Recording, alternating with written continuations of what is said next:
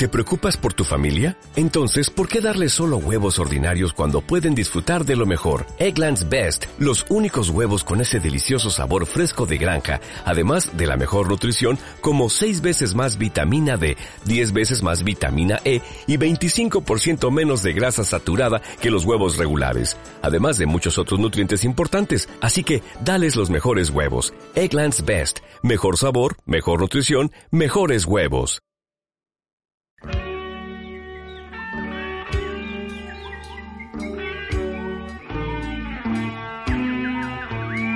Porque la constitución cumplirla en este país es la revolución. Es decir, si tú al gobierno fuera de la ley, no te pongas tú. Y entonces pudimos demostrar que con la ley, había que cambiar la ley, pero con la ley que había se podían hacer las cosas de otra manera. Pero hicimos algo mm, distinto. ¿Tú sabes lo que es que todas las emisoras de Córdoba que había entonces conecten un día a la semana y sale el alcalde o cualquier concejal? Venga, pregunta, en directo. Y que el alcalde y concejales se vayan a explicar el presupuesto. No, no, vecinos, que participéis. Es decir, nosotros os exigimos que participéis. No me pidáis la participación, no, no, no, que tenéis que la obligación de participar, porque estamos solos.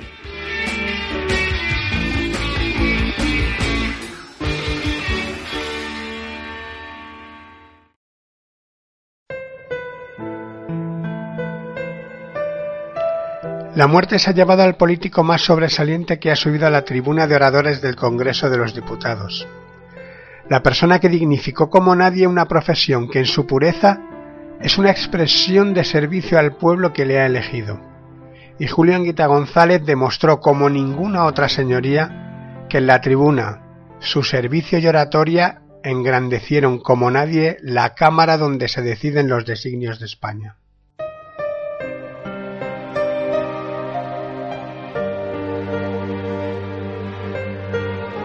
En el vaso del Congreso vamos a realizar un homenaje al diputado comunista, centrados únicamente en el lugar que sus votantes elegimos que estuviese, en la tribuna donde dio la mayor lección de honradez y deseo del bien común que sus señorías jamás han escuchado.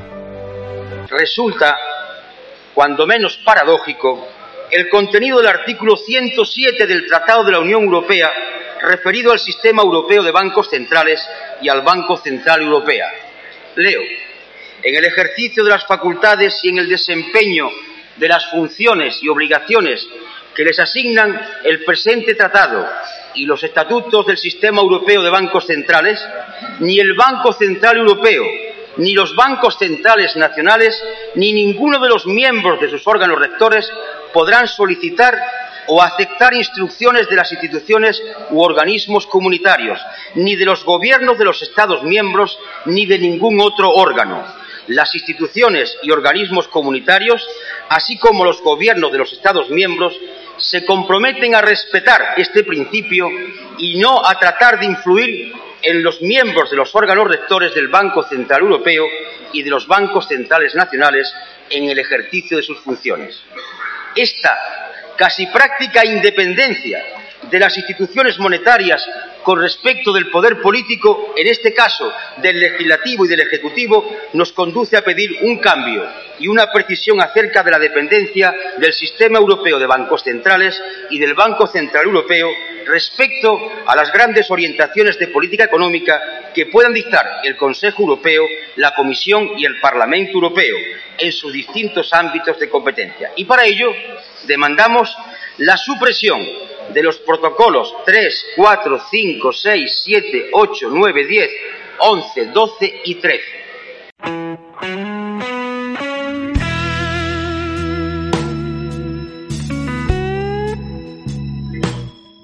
Acabamos de escuchar un extracto de la intervención de Julio Anguita del 1 de octubre de 1992 en el Pleno sobre el proyecto de ley orgánica por el cual se autoriza la ratificación por España del Tratado de Maastricht.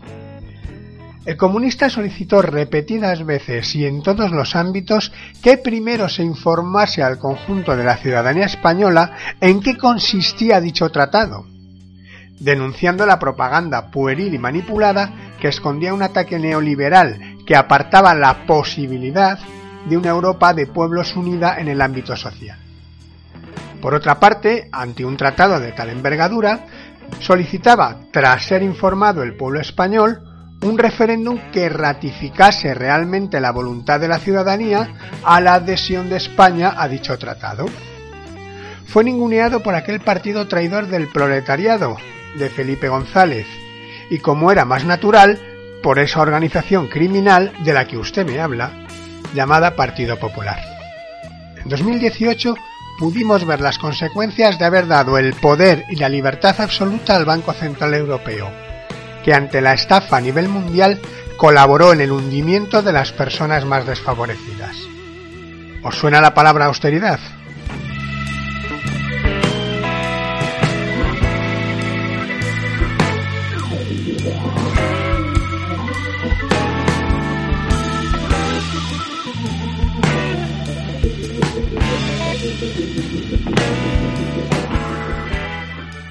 Ahora vamos a escuchar la intervención completa del señor Anguita del 2 de marzo de 1993, en el pleno que trataba sobre las medidas adoptadas en materia de desempleo por el gobierno del ahora multimillonario Felipe González.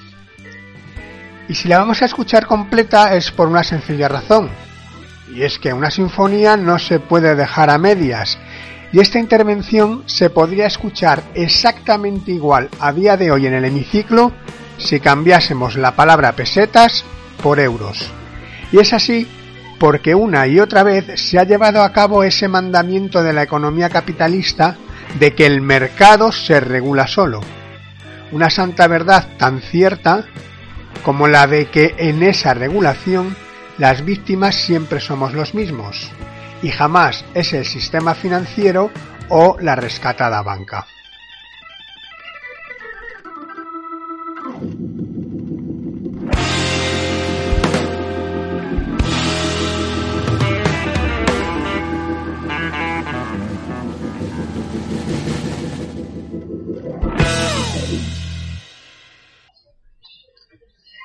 Señor presidente, señoras y señores diputados, han sido los grupos parlamentarios de Izquierda Unida, Iniciativa per Cataluña y el Grupo Mixto los que con fecha de 17 de febrero han pedido la comparecencia del presidente del Gobierno ante el Pleno del Congreso a fin de que éste pudiera explicar las medidas a tomar para afrontar la gravísima situación de desempleo en España. El objeto de este debate, el paro, y las medidas para erradicarlo han constituido, constituyen hoy y seguirán constituyendo el centro de la actividad política y social de nuestra fuerza política. Y la prueba de lo que estoy diciendo reside en que durante la presente legislatura hemos hecho comparecer con esta cuestión 18 veces al Gobierno y hemos presentado 16 iniciativas legislativas con propuestas para combatir el paro, ocho proposiciones no de ley en comisión, cinco proposiciones no de ley ante el Pleno de la Cámara y tres proposiciones de ley también ante este Pleno. Ni que decir tiene que todas ellas han sido derrotadas en votación por el Grupo Socialista, algunas veces en solitario dicho grupo y otras veces acompañado. Que el paro es el problema más crucial y más grave de una sociedad, nadie, por lo menos en discursos y declaraciones, lo pone en duda.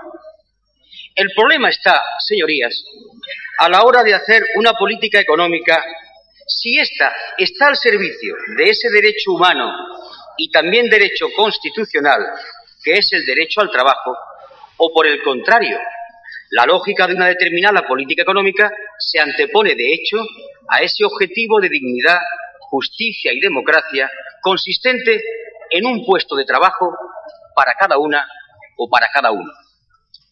Pero hay un terrible aspecto en el problema del paro, más allá del derecho al trabajo sobre el que esta Cámara debiera reflexionar.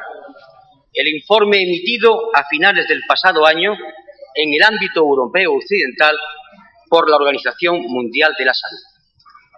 Dicho informe señala que cada subida de un punto coma cuatro décimas en la tasa de desempleo da origen a suicidios, homicidios y casos de asistencia por la psiquiatría pública.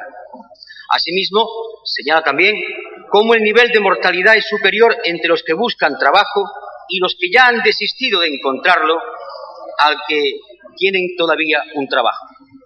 Y si a esto le añadimos la incidencia sobre la drogadicción, la delincuencia, la marginación y la despoblación de territorios enteros, nos daremos cuenta que estamos ante el problema por antonomasia, el paro. Por tanto, este debate, aunque tardío, era necesario. Y no solo este, sino los que deban venir, sin detrimento, naturalmente, de la realización del debate de la nación, para el que pedimos una inmediata convocatoria. Tres millones de parados es un 20% de la población activa. Una tasa de paro que nos sitúa en esta cuestión a la cabeza de todos los países de la Comunidad Europea. Ya hemos sobrepasado a Irlanda. Pero hay otro dato que aquí nos ha mencionado y que es tan peligroso como la tasa de paro. También ocupamos un primer y tristísimo lugar en la precariedad en el empleo, un 40% en el empleo no fijo, con casi 15 puntos de diferencia sobre los siguientes países, Portugal y Grecia.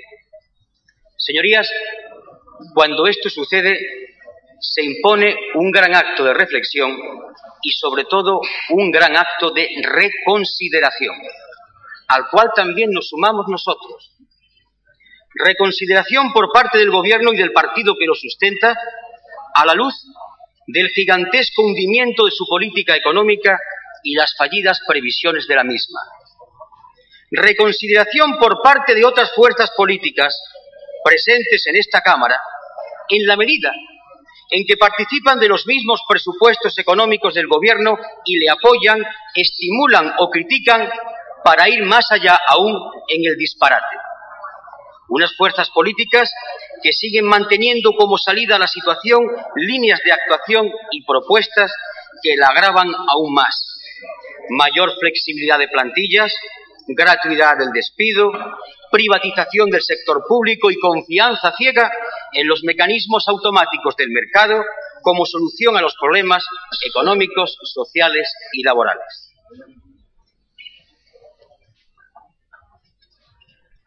Reconsideración por parte de fuerzas financieras, económicas y formadores de opinión en la medida en que mantienen, apoyan y corean unos postulados de política económica que se han mostrado injustos y fracasados. Señorías, el paro que padece nuestro país no es coyuntural, señor González, ni producto de una crisis económica. El paro en España es fundamentalmente estructural, de fondo, permanente. ¿Cómo es posible que en los años de fuerte crecimiento económico el paro nunca haya bajado del 15%? Entre 1970 y 1992 el Producto Interior Bruto casi se duplicó, mientras el incremento del empleo apenas llegó al 2%. El problema, por tanto, no es imputable a esta coyuntura de crisis económica, sino al fracaso de una política económica, un fracaso imputable también al 100% al gobierno y a quien lo preside durante diez años, don Felipe González Márquez. En los tres últimos años, entre quiebras, suspensiones de pagos, extinciones y disoluciones, han desaparecido de la economía española 21.407 empresas. Es decir, que la auténtica fuente de la producción de riqueza, la industria, la fábrica, los talleres, la agricultura, se ha visto sometida a un fuerte proceso de destrucción. En 1984, el gobierno puso en marcha la primera reconversión industrial. En aquel mismo año editó el libro blanco de la industria con el propósito confesado de iniciar un proceso de reindustrialización. Entre aquella fecha, 1984, y la presente, no ha habido más acción de gobierno que la que refleja la frase del señor ministro de Industria. La mejor política industrial es la que no existe. Sin voluntad de atacar el mal en sus raíces, Los distintos gobiernos del señor González se han ido embarcando paulatinamente en políticas económicas que intentaban remediar el mal no creando tejido productivo ni riqueza, sino actuando en lo que es la expresión de la riqueza, su manifestación, su reflejo, la moneda. Así, ante un creciente déficit en la balanza comercial, como consecuencia de que cada vez importamos más en relación con lo que exportamos, se confió la compensación del déficit a la entrada de divisas por parte del turismo o a la captación de capital extranjero, subiendo para ello, naturalmente, los tipos de interés. La consecuencia era lógica. Con un tejido productivo cada vez más débil, los años de crecimiento económico hacían que el aumento de la demanda interior se transformase en creación de puestos de trabajo fuera de nuestras fronteras. Y en los tiempos de crisis o de recesión, la destrucción de puestos de trabajo se intensifica hasta las cotas a las que hemos llegado. Y ahora estamos en una situación en la que ni podemos abastecer nuestra propia demanda interna. Ahí está la penetración, la fuerte penetración de productos extranjeros, incluso en algo que parecía imposible hace unos años, la agroindustria. Confiando en la bondad, entrecomillada la expresión bondad, del capital extranjero, sin marcar estrategias de consolidación productiva y difusión de procesos tecnológicos, y ahí está el ejemplo reciente y tremendo, y escandaloso también, del Grupo Kio.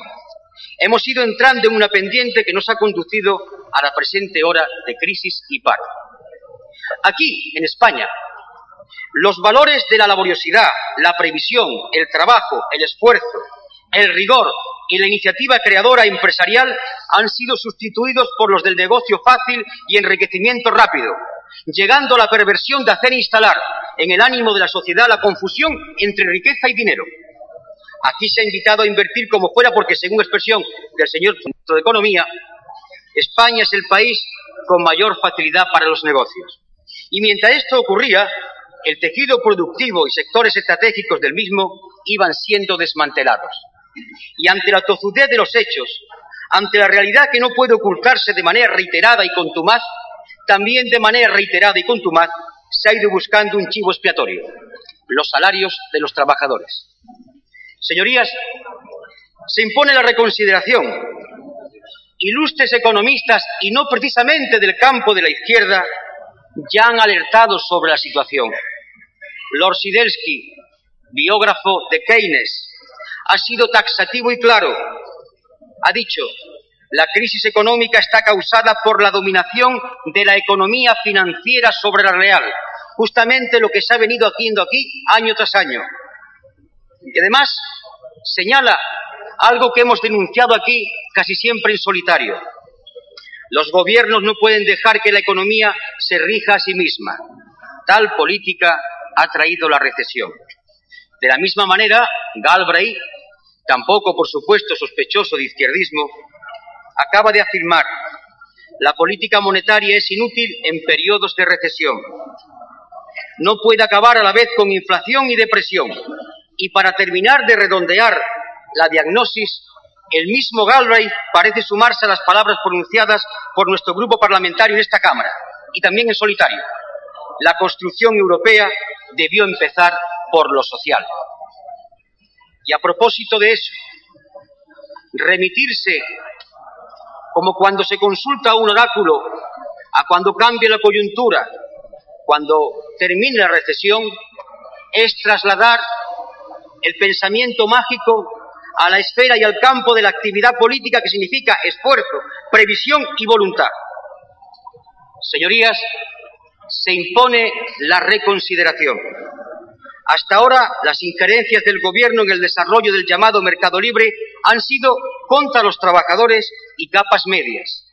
Ya es hora, en un esfuerzo de planificación, austeridad, solidaridad y corresponsabilidad, aplicar los apartados A y B del artículo 131 de nuestra Constitución, del cual voy a leer el apartado A, señorías. Es brevísimo. El Estado, mediante ley, podrá planificar la actividad económica general para atender a las necesidades colectivas, equilibrar y armonizar el desarrollo regional y sectorial y estimular el crecimiento de la renta y de la riqueza y su más justa distribución. Y aquí palabras como planificación, previsión han sido mal vistas, reiteradamente atacadas y estaban reflejadas y están en el texto constitucional. Desde el inicio de la presente legislatura, nuestro grupo parlamentario ha venido planteando en solitario y con medidas y propuestas alternativas la necesidad de un nuevo enfoque de la política económica. Recuerden, sus señorías, los 25 puntos o propuestas hechas al presidente del Gobierno ante este plenario el 5 de abril de 1990. Nuestras medidas alternativas al plan de convergencia o la última moción que tuvo lugar aquí su defensa el martes pasado, una moción que presentamos con medidas de choque y que también mereció el rechazo. Y recuerdo aquellos 25 puntos que articulamos todo un plan alternativo, cómo fueron mal copiados, hechos caricatura algunos de ellos. Hablábamos de una banca pública, se copió y se hizo la corporación argentaria y ahora va camino de privatizarse. Hablamos de un Consejo Económico y Social con la inclusión de los territorios para que el sector y el territorio pudiesen ir al equilibrio social y al equilibrio territorial. Se transformó en un Consejo puramente áulico sin la dimensión territorial tan importante para corregir los desequilibrios territoriales existentes en España. Y como resumen de la primera parte de mi intervención, que es la más extensa, señor presidente, diría que el problema del paro en España no se ataja si no hay un giro de 180 grados en la política económica. Y entrando ya en las propuestas que nos trae el Gobierno, conviene hacer previamente varias precisiones sobre las mismas. Se contienen algunas medidas parecidas a las que nosotros propusimos hace una semana y que entonces fueron rechazadas por el propio grupo que sustenta el Gobierno. Nuestras propuestas en la moción antes comentada eran para atacar el problema en la coyuntura, pero tenían como condición sine qua non un cambio en la política económica. Las propuestas del Gobierno no se apartan ni un ápice, es más, reafirman los contenidos de la política económica que el Gobierno está llevando a cabo. Y dicho sin ambajes, señorías, incluso para plantear medidas de choque de carácter inmediato, hay que dar por inservible, por inútil y nocivo el plan de convergencia económica del Gobierno. Las medidas que plantea el Gobierno pretenden detener el crecimiento del paro, es decir, procurar que no crezca más el desempleo, incluso se ha la cifra. 300.000 personas son las que pueden verse afectadas entre la publicación del decreto y final de este año pero en absoluto se proponen iniciar un desarrollo de política económica capaz de ir reduciendo la tasa de paro. Porque, en resumen, hay focos de creación creciente de paro que no son atacados con estas medidas que propone el Gobierno, ni muchísimo menos con la política global general. Porque, en definitiva, ¿qué hacemos con Ensidesa y Altos Hornos de Vizcaya? ¿Qué hacemos con Esniace? ¿Qué hacemos con el sector de fertilizantes en Cartagena? Sevilla, Zaragoza, etcétera.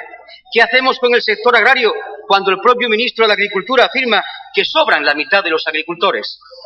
¿Qué hacemos para impedir el cierre progresivo y diario de empresas que van incidiendo en el aumento del desempleo? Sobre eso, la propuesta del Gobierno no dice nada. Y no puede decir nada porque lo que sustenta esta política errática y fracasada no están dispuestos a cambiarla. Y entrando ya en el contenido de dichas propuestas, nos parece plausible que el problema de las pymes, pequeñas y medianas empresas, se aborde de una manera distinta a como se había abordado días atrás, es decir, por el ministro del Interior ante las propuestas y manifestaciones de los pequeños y medianos comerciantes. Los 100.000 millones para subsidiar préstamos, incluso los 10.000 para subsidiar intereses, nos parecen un cierto paso, sin duda, pero no habría que haber esperado a esta recesión. No obstante, las deficiencias productivas hacen la cantidad insuficiente. Pero si se quiere abordar y ser exhaustivo y consecuente y hasta el final, ante la grave situación de las pequeñas y medianas empresas que generan todavía el 93% del empleo en España, planteese ya una ley de comercio o cámbiense aspectos importantes del proyecto de ley de arrendamientos urbanos que son lesivos para la estabilidad de estas empresas. Manejar la cifra de 300.000 millones de pesetas aproximadamente para inversión frente a los 600.000 que proponíamos nosotros necesita de una cierta clarificación. Proponíamos 600.000 millones de inversión nueva y aportada por el Estado. Los 300.000 millones de pesetas que el Gobierno propone supone aproximadamente, entre la información recibida y las palabras del señor presidente del Gobierno esta tarde, que unos 200.000 millones aproximadamente vienen de los fondos europeos. Con lo cual, 100.000 millones de pesetas aproximadamente provienen de la aportación hecha por el Estado. Esta aportación gubernamental es claramente insuficiente, sobre todo cuando la comparamos con el billón y medio de pesetas invertido en divisas para mantener artificialmente la peseta desde septiembre hasta nuestros días. Y si no es así, que se nos contente pronto una pregunta que nuestro grupo parlamentario ha planteado para que se nos diga exactamente cuál es la cantidad de divisas gastadas en mantener la peseta. El presidente del Gobierno debiera dejar claro si los proyectos que van a ser financiados por el Fondo de Cohesión van a ser adicionales o van a sustituir a otros ya previstos. Me ha parecido por la intervención que he seguido atentamente y me gustaría que lo ratificase en su intervención que los proyectos son adicionales y por tanto no se trata de una manera de suplir, de cubrir el déficit público. Las medidas sobre el mercado de trabajo son parciales e inconexas que olvidan cualquier intento de dar coherencia al mismo. El prorrogar un año más el contrato temporal de fomento del empleo, que es un contrato no causal para puestos de trabajo indefinidos, no va a generar puestos de trabajo nuevos, que sería el objetivo de unas medidas de choque, sino aumentar un año más la incertidumbre de los trabajadores en su futuro. Pero sobre esta cuestión hay que indicar algunos aspectos que vienen a clarificar aún más lo frágil y endeble de estas medidas. Según se desprende de estudios realizados, este tipo de contrato tiene una duración media de año y medio, por lo que muy pocos casos afectaría esta prórroga. El Gobierno pone en marcha una medida de dudosa eficacia y de un ámbito de aplicación numérica bastante restringido, haciendo caso omiso de los tres modelos de contratación que están ya prácticamente acordados entre el Gobierno y las centrales sindicales, el de prácticas, el de formación y relevo que atenderían a los jóvenes y parados de larga duración, eliminando el contrato temporal de fomento del empleo. La subvención de 250.000 pesetas, si convierte las empresas a los trabajadores en fijos, es ridícula y, desde luego, no creemos que sirvan para nada. Tenemos una grave preocupación sobre las empresas privadas para la colocación temporal. Pudiera incentivarse la prestación usuraria del empleo y además con ciertas experiencias a vida ya nos podemos encontrar primero que no generan empleo, en segundo lugar que graban los costes laborales y en tercer lugar que ayudan a precarizar aún más el empleo. El señor presidente del Gobierno en su intervención ha dicho nadie ha hablado o nadie ha planteado que cuando las inversiones se producen pueden generar un déficit público y por tanto nadie ha hablado de medidas de tipo tributario fiscal. Semana exactamente en esta tribuna, el portavoz del Grupo Parlamentario de Izquierda Unida, Iniciativa por Cataluña, planteaba la cuestión clarísimamente que yo vuelvo a repetir. Nuestra moción hablaba de concentrar los esfuerzos de la Agencia Estatal de Administración Tributaria en combatir las bolsas de fraude que persisten en nuestra sociedad y que constituyen el mayor agravio del sistema fiscal. Asimismo, planteábamos y volvemos a insistir y a plantear otra vez la introducción de un gravamen a las grandes fortunas mediante un incremento progresivo del tipo del impuesto sobre el patrimonio para bases superiores a 150 millones de pesetas. Esto que a nuestro juicio, muchas gracias, presidente, es fundamental para un programa de choque no es contemplado por el Gobierno. Es obvio que toda actuación en política económica, aunque sea coyuntural, necesita de una conexión o de una acción gubernamental en ámbitos europeos por tanto, nuestra moción pedía al Gobierno la aceleración de un proceso gradual selectivo de la reducción de los tipos de interés. Una reducción de tipos de interés concertada y consensuada a ser posible en el ámbito europeo, a fin de que no se produjesen desequilibrios en los tipos de cambio. Esta cuestión es básica para poder abordar con garantía y eficacia un proceso que relanzando la inversión incida positivamente en la lucha contra el paro. Sobre esto el Gobierno no ha planteado nada. Para concluir, Estamos ante un paquete de medidas totalmente inútil para el objetivo que dice perseguir. Inútil porque se sigue sustentando sobre la misma fracasada política económica. Inútil porque las medidas son totalmente carentes de garra y hasta de cierto rigor. Inútil porque toda medida de gobierno con carácter de urgencia ante un problema grave necesita un mínimo de credibilidad por parte del gobierno proponente. Y este ya no tiene ninguna. Un gobierno al cual la realidad le obliga a cambiar constantemente sus previsiones económicas y persiste contumaz y pertinazmente en el mantenimiento de la misma política económica, carece de credibilidad. La comedia de enredo, un tanto vodevilesca, si no fuera porque el asunto es bastante serio y grave, montada entre el gobierno y su grupo parlamentario y entre distintos ministros de ese gobierno en torno a la ley de huelga, no es sino un dato más que evidencia la falta de credibilidad. Y si no, señor presidente, se compromete su señoría a venir aquí dentro de tres meses a evaluar y debatir los resultados obtenidos por estas medidas. Desde luego que si su señoría no viene motu propio, nosotros vamos a estar insistiendo constantemente en que lo haga. Gracias, señora Anguita.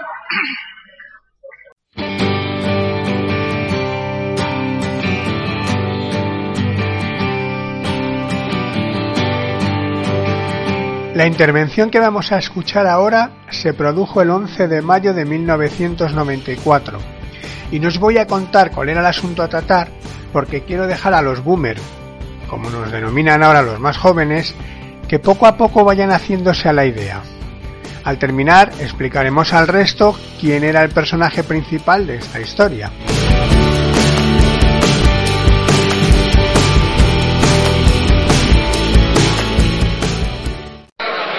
Señoras y señores diputados, menos mal que el señor presidente del Gobierno ha comenzado su intervención reconociendo que había una gran alarma social. Y menos mal que al finalizar su intervención ha recomendado serenidad. Señorías, todos de este hemiciclo. Izquierda Unida Iniciativa per Cataluña hace gala de serenidad en estos momentos. Y hace gala de serenidad porque reconoce que cuanto más gravedad, más serenidad. Pero el espectáculo montado aquí ni ayuda a la democracia ni ayuda a la responsabilidad, porque se transforma este hemiciclo depositario de la soberanía nacional, en un circo en el cual se pretende, a voces y pataleos, transformar algo que no es real, un supuesto gobierno y una supuesta alternancia. Si esto es así, las consecuencias que saque el pueblo español son bastante negativas. Por tanto, serenidad. Serenidad que implica firmeza. Firmeza que es no admitir transacción, ni debilidad, ni connivencia activa o pasiva con aquellas acciones y actuaciones que están minando y lesionando el Estado social y democrático de derecho. Y junto a la firmeza, claridad, porque, señor presidente del Gobierno, en su cortísima y muy esperada intervención, usted no ha sido en absoluto nada claro. Claridad que debe ceñirse a datos, hechos, causas y efectos. En suma, una explicación mínimamente cohesionada, mínimamente coherente. Y sobre todo claridad, porque cada fuerza política aquí tiene que decir exactamente en dónde está, qué partido toma y cuál es su posición. Para intentar ayudar a comprender este debate y para responder a la intervención del presidente de Gobierno, hemos cogido en Izquierda Unida Iniciativa por Cataluña un método que creemos que es bastante correcto en estos momentos. El método consistente en seguir cronológicamente desde el día 19 de abril los acontecimientos y ellos mismos arrojan una luz para interpretar correctamente las palabras del presidente de Gobierno. Y comencemos. Precedido de un estado de alarma y consternación social por el estallido de casos de corrupción anunciados ya por nuestra fuerza política hace años, tiene lugar el debate del Estado de la Nación. En dicho debate, Izquierda Unida plantea en su discurso dos ejes fundamentales. Primero, le pide la dimisión al presidente del Gobierno y la dimisión la basa en cinco causas que ordena y exige además el entendimiento de que el orden es el siguiente. Primero, por el paro. Las últimas cifras nos dan un paro juvenil del 37,5%, por encima de los demás países de la Unión Europea. En segundo lugar, se demanda la dimisión por la destrucción de tejido productivo. Es decir, estamos asistiendo día a día a una fábrica, un taller, una industria que se van cerrando, con lo cual tenemos más gente en el paro, pero sobre todo tenemos la falta de una base auténtica para una auténtica economía productiva. Y por tanto, se demuestra que en estos años ha habido prioridad de la economía financiera sobre la economía productiva. La tercera razón que fundamenta nuestra petición de dimisión es la política antisocial sin parangón en toda Europa que hace palidecer a los gobiernos más conservadores. Me refiero a la llamada ley de reforma del mercado laboral. Y en cuarto lugar, hacemos residir nuestra petición de dimisión en algo importante la actuación del presidente González, de su gobierno y de su política ha empujado más que ellos mismos el avance de estos bancos de la derecha y, por tanto, le hacemos responsable del avance de la derecha, no solamente en el avance social, sino en el avance ideológico. Y, en última instancia, colocamos como punto de partida también para pedir la dimisión la corrupción y la corresponsabilidad con la misma. Por todo lo anterior, por el consentimiento de rápidas y excesivas concentraciones de poder económico, por el consentimiento de desviaciones perversas del poder político y de hacer de la democracia una simple y pura técnica. Y bien, a partir de ahí, en aquel debate presentamos como siempre una propuesta, un programa alternativo de gobierno, sustentado y basado en el desarrollo de la Constitución un programa alternativo de gobierno sobre tres ejes la reforma de la política económica, la reforma del Estado y la reforma de la política. Porque aquí, aquí se viene también a traer propuestas alternativas. Aquí no se viene solo a atacar y denunciar, se viene a traer el modelo propio de gobernabilidad ante una ciudadanía angustiada, porque si aquí no se traen propuestas, la excusa se le está entregando ya en mano. ¿Qué traen ustedes? Más vale lo malo conocido que lo bueno por conocer. Por tanto, aquí hay que traer diariamente alternativas y programas de gobierno. Y al terminar, hicimos un comentario que se ha transformado en profético. Hablábamos del doble Estado esa parte opaca de los aparatos del Estado, esa parte opaca que avanza en cuanto que la democracia se va reduciendo a una pura técnica.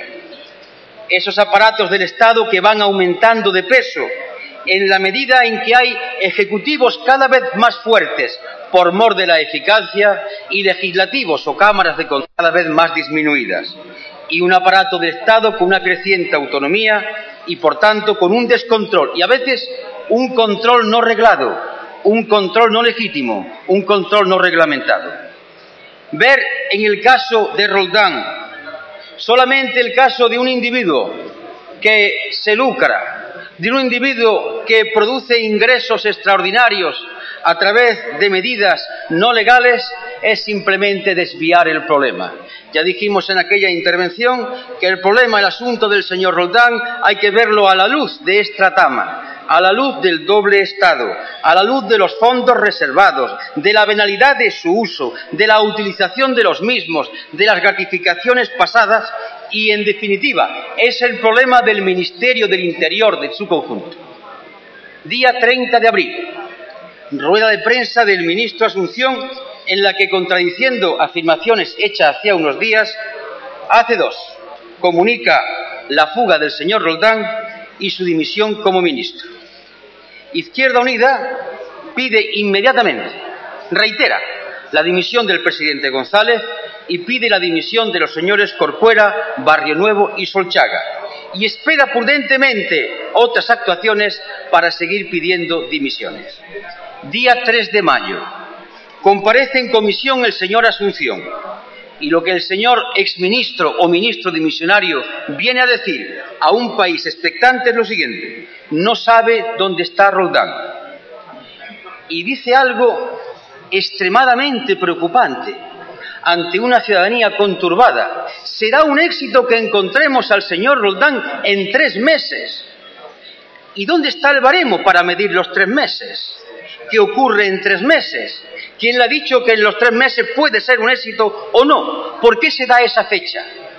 Es altamente inquietante ver esa fecha y sobre todo ver cómo el ministro responsable habla de que será un éxito coger al señor Roldán antes de tres meses.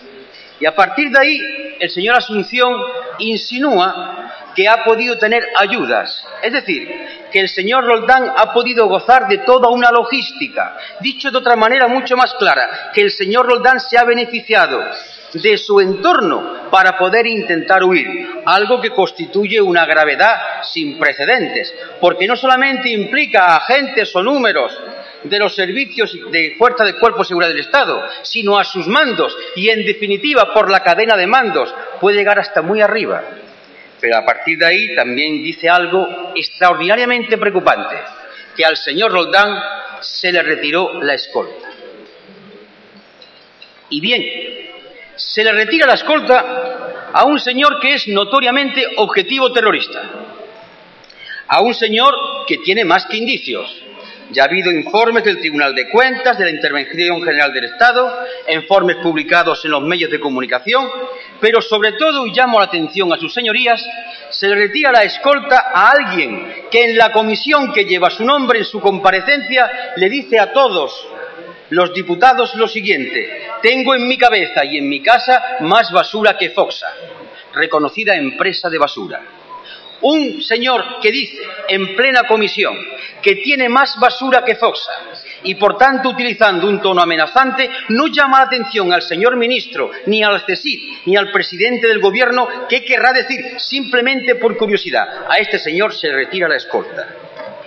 Pero sobre todo, esa insinuación, esa afirmación que después se ve verificada por afirmaciones hechas en una entrevista.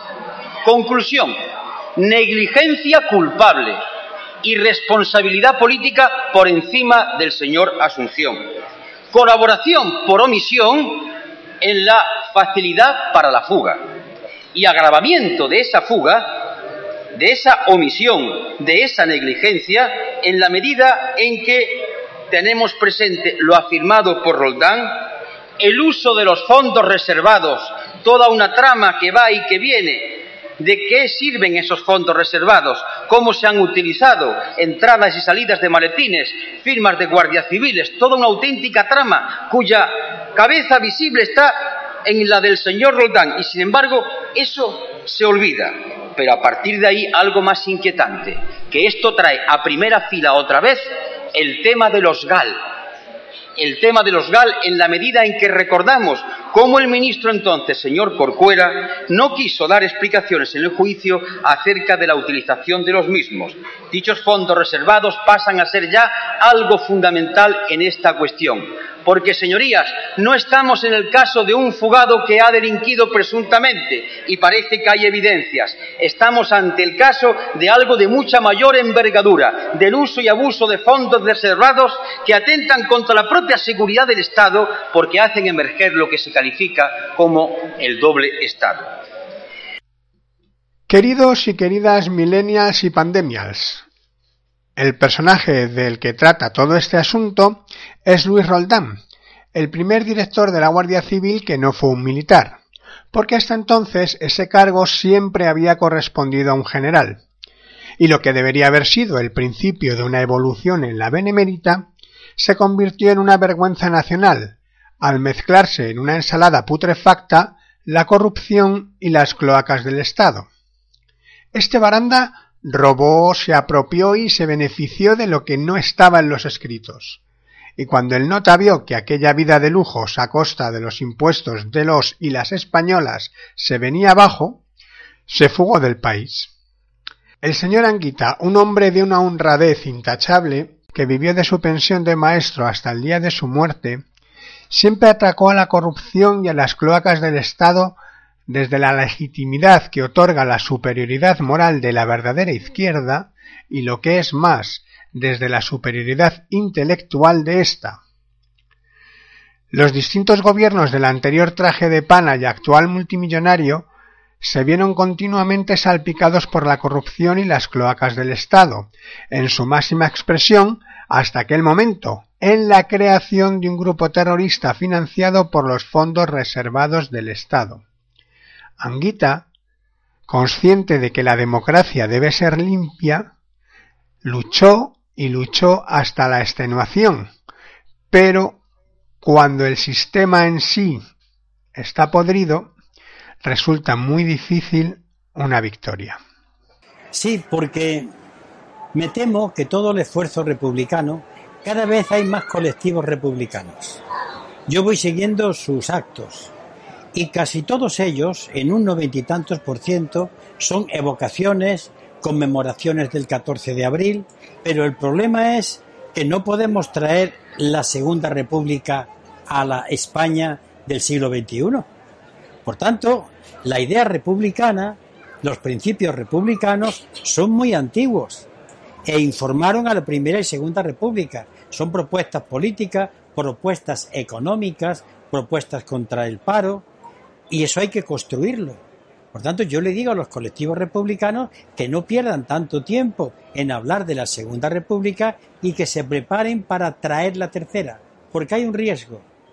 En cualquier momento, los poderes que realmente mandan en España crean que Juan Carlos y la monarquía ya no les sirve y traerán una república pequeña de juguete y así, los que solamente han ido sacando la bandera tricolor creerán que han conseguido traer la República. La República tiene que tener contenido, idea, proyecto para afrontar los problemas de hoy.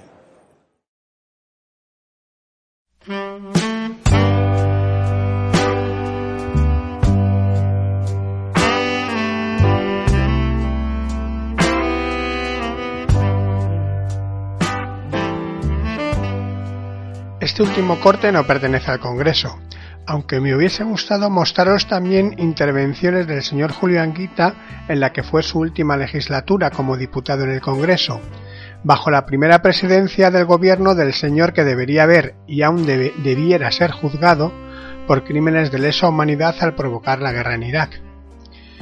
Pero el Congreso de los Diputados aún no tiene esos audios colgados en su página. Así que hasta aquí va a llegar el homenaje al más grande de todos los políticos que han pasado por el Congreso de los Diputados.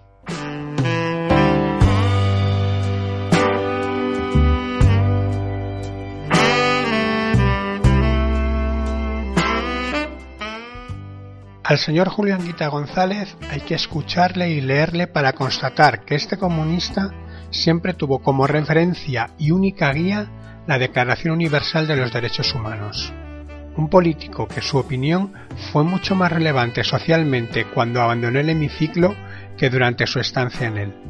Y eso por la sencilla y truculenta razón que resultaba incómodo a un régimen nacido del hijo político de un dictador, el supuesto evasor de dinero, supuesto putero y a día de hoy un personaje inviolable, aparentemente denostado por los suyos, el Borbón Juan Carlos. Figura de Anguita en sus tiempos de diputado fue tratada por la prensa como el de un Quijote hermoso en su discurso, pero totalmente alejado del mundo real, caricaturizado como un califa rojo de la Córdoba que tanto amó, y despreciado una y otra vez por un Felipe González prepotente que usó la palabra socialista en el nombre de su partido para embaucar a los primeros socialistas con derecho a voto. Solo hay que mirar en la actualidad qué representaba el comunista y qué representa el multimillonario.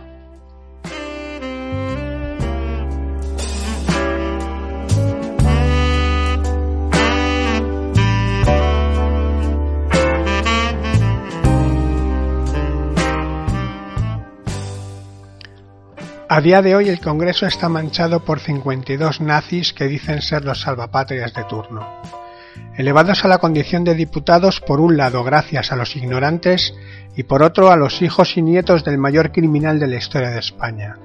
Ratas que tienen por cierto que la patria son ellos y que esta nación solo puede ser como ellos la conciben un vertedero de corruptos con privilegios intocables, que ondean su asquerosa bandera por encima de la tierra de Machado, Lorca, Campoamor, Ibarruri, Ramón Cajal, Velázquez, Falla, Goya, Cervantes, Sánchez de Cepeda, de Castro, Salas, Monsey, Maseras, Zambrano y ahora también Anguita. Un lugar del planeta que les queda extremadamente grande para su disminuida y parca humanidad.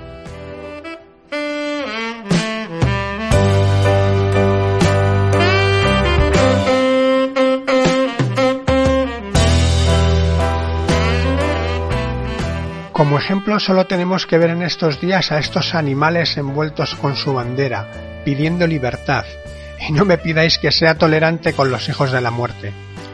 En un momento en el que la historia nos pide evolución, estos imbéciles se rebozan en la involución, en su poder, en su prepotencia sobre una policía que dicen ser suya y que por desgracia en esto parece que tienen razón.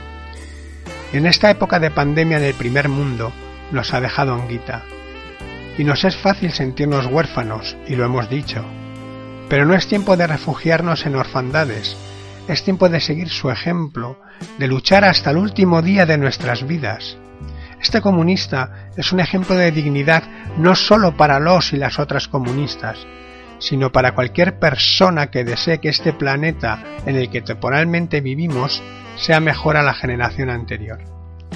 El coronavirus nos está demostrando que no solo es nuestra desprotección física, sino también como sociedad, que el individualismo es tan devastador como las pestes y solo personas unidas en el bien común, sin egos, trabajando por el crecimiento de la sociedad y no por el enriquecimiento propio, y respetando el planeta que no nos pertenece, podremos evolucionar como especie. A esto se le llama comunismo. Y tranquis, para los que tengáis la piel más delicada, os lo voy a contar de otra forma que os resultará más asimilable. Lo dijo Zaratustra hace 2300 años. Únicamente es justo y bueno el hombre que no hace a su prójimo lo que no quiere que le hagan a él.